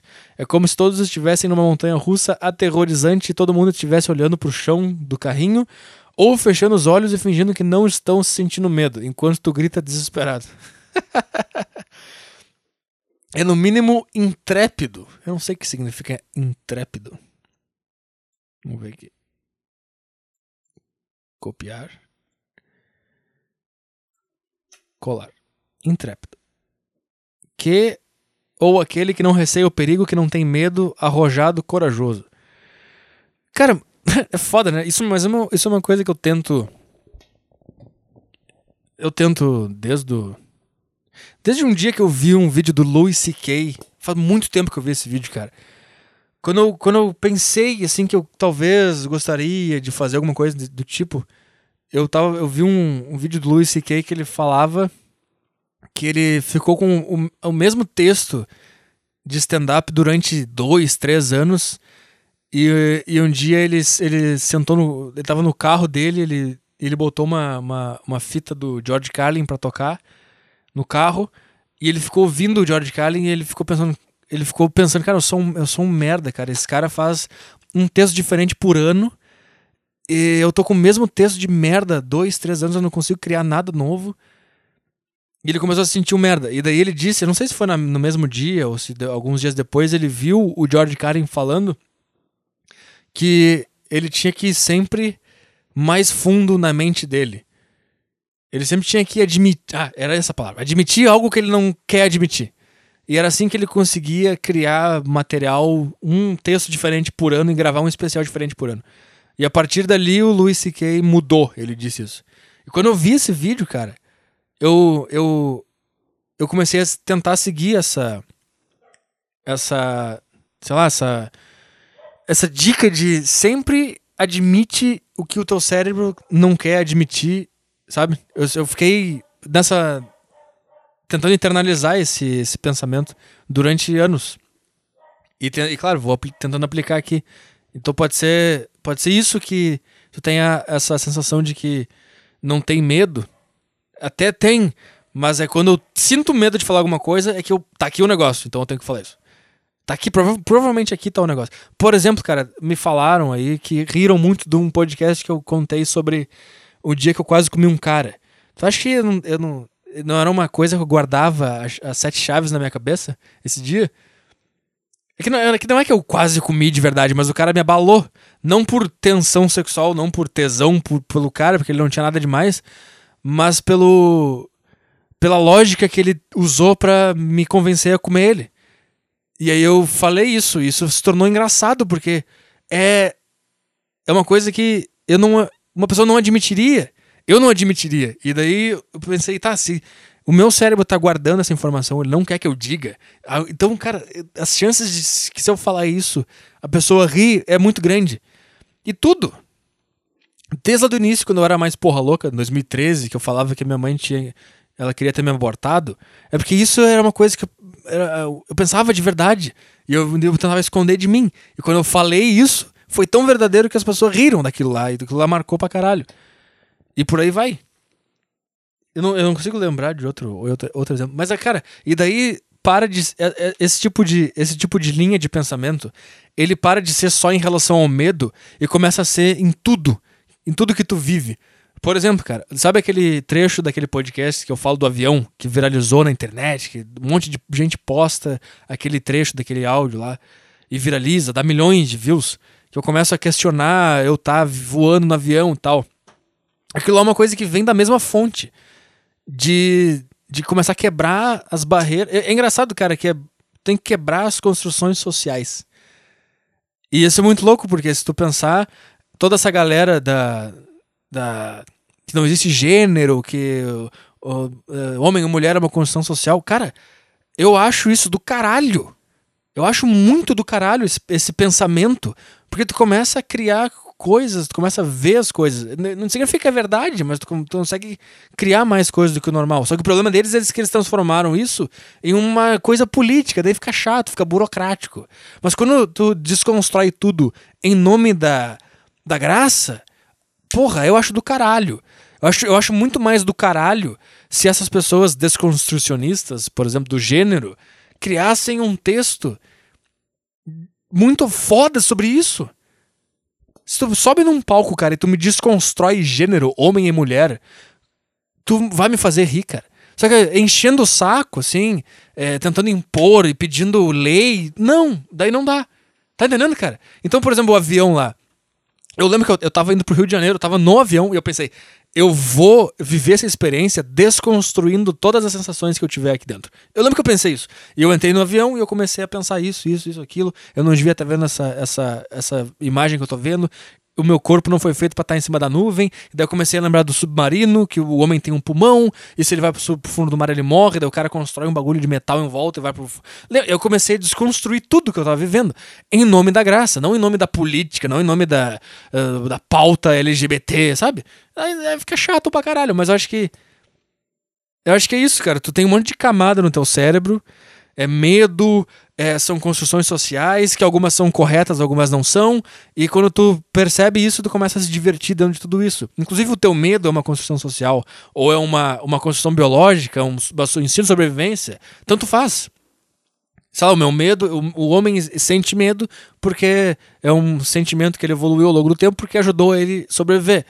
Mas é uma construção biológica. Então, se tu tem a capacidade de perceber isso, desconstruir, vai ser engraçado automaticamente, cara. Não tem como não ser, cara. Não tem como. É aí que tu pega no, na identificação do cara quando tu desconstrói essas coisas. tá? Mas não, não querendo impor pro cara. E a primeira coisa também que tu tem que fazer o que eu tento fazer é me pôr no papel de ignorante. Eu sou ignorante, eu não sei nada, tá aqui o que eu vou falar. Porque quando tu fala as coisas de um jeito assim, eu sei o que eu tô falando, isso aqui é o melhor pra ti. Já acabou, cara. Daí já ficou chato. Daí ficou chato. Tu tem sempre que deixar claro, seja no teu gesto, seja na tua voz, seja no claramente falando eu sou ignorante, não interessa o jeito que tem que tu tem que passar a sensação de que tu realmente se considera ignorante e se considera burro. E daí tu vai começar a abrir as sinceridades da tua cabeça e o cara vai perceber que ele tá sendo muito verdadeiro com ele mesmo e daí as coisas vão começar a seguir.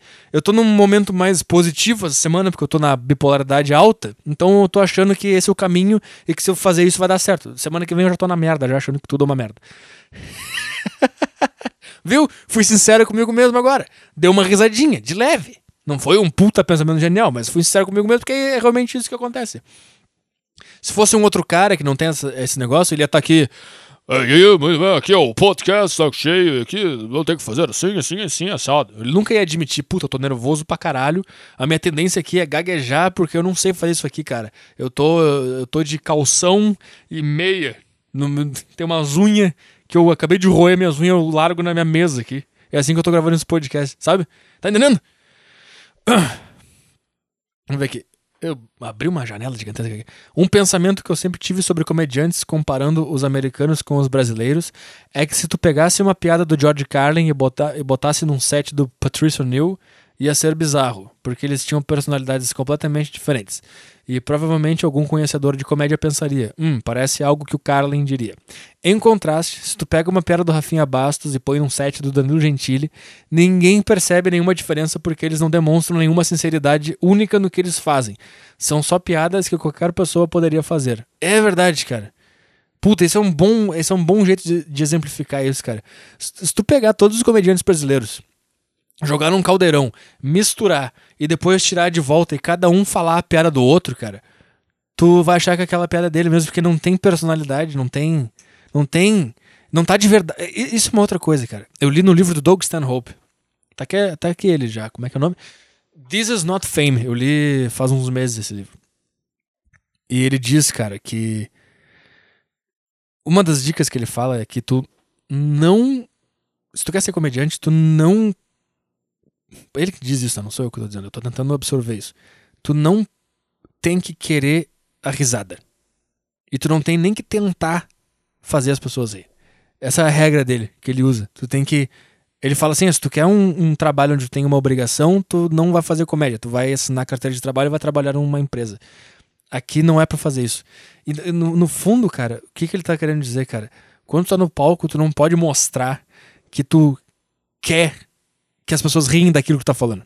Tu tem que estar um mais gelado e. Eu tô aqui fazendo um negócio, cara. Se tu riu, riu, não riu, não riu. E daí, que, por que eu tô falando isso? Não tô falando que eu faço isso. Eu, eu sou culpado de querer a risada e de ficar nervoso se as pessoas não estão rindo. Eu faço isso quando eu faço show. Eu fico. Eu não consegui absorver essa informação ainda. Mas se tu for ver os shows de comediantes estabelecidos no, no mundo aí, cara. No mundo não, não, no Brasil. Se tu vê os shows deles, cara, eles, eles transparecem o, o nervosismo e a vontade de fazer o público rir. Eles esperam muito a risada. Todos os caras, o jeito que eles falam, o jeito que eles caminham, o jeito que eles gesticulam, eles estão eles muito tensos pra conseguir a risada. Isso é uma coisa que, que eu acho que destrói o, o, stand-up brasileiro. Ele, e ele acaba tendo uma energia artificial. Nunca percebeu isso, cara? Todos esses caras, Afonso Padilha, Thiago Ventura, esses caras da nova geração, tu não percebe uma, uma, uma energia artificial nesses caras quando tu vê o show deles. Tu pensa, cara, tu não. Alguma coisa não tá, não tá aqui, cara. Não- tipo, vou te dar um cara que tem uma energia artificial pra caralho. Oscar Filho. Outro cara que tem uma energia artificial pra caralho. Marco Luque. Cara, tu, tu não é. tu- ah, mas ele é assim no dia a dia dele. Então ele tá sendo artificial no dia a dia dele também, cara. Porque não tá batendo de verdade aqui, cara. Eu não tô. Não é tu. Tu não tá. Tu tá tentando muito fazer a coisa ser engraçada, sabe? E isso também reflete no pensamento do cara. O cara pode ter um, um texto genial, cara. Ah, Mas aí que tá o negócio, cara.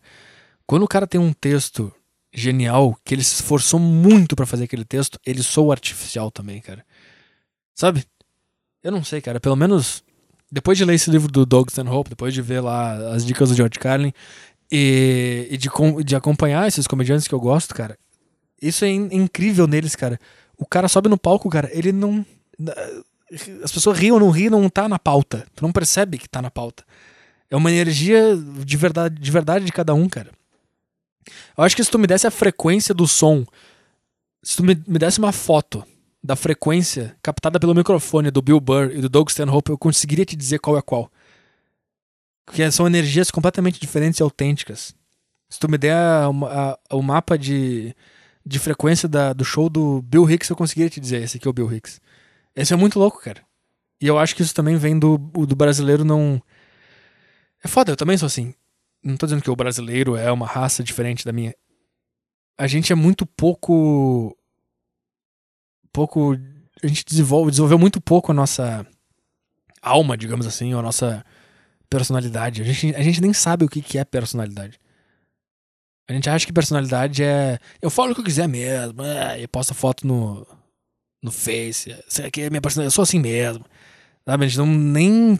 Eu não sei. Então eu acho que isso reflete na comédia brasileira. O que, que ele tá falando aqui? Ah, é aí que tu entra. Não há absolutamente ninguém que conseguiria fazer o que tu faz da mesma maneira. Se eu fiquei dando muitas voltas nesse e-mail, está aqui uma versão sucinta dele. Não te mata ainda. O que tu, o que tu faz tem valor real para os seus ouvintes e tem potencial de manifestar ainda mais no futuro. Carlin só lançou o primeiro álbum solo de comédia dele aos 30 anos. Sim, né? Mas ele tava na, na estrada desde os 20, sei lá. E ele só foi ficar bom pra caralho mesmo ainda mais tarde. Tu já tem horas de material incrível postados desde 2013 e por mais que tu não vai ter filhos, tu já estabeleceu o teu legado. Continua fazendo o que tu tá fazendo. Pois é, vamos ver o que acontece. Não sei. não é pra tanto. Tá, chega, não aguento mais falar, cara, tá? Vai lá e compra suplementos na. Suplementos Júlio Flex, tá? Daí tem um desconto lá, tá? Até sexta-feira que vem.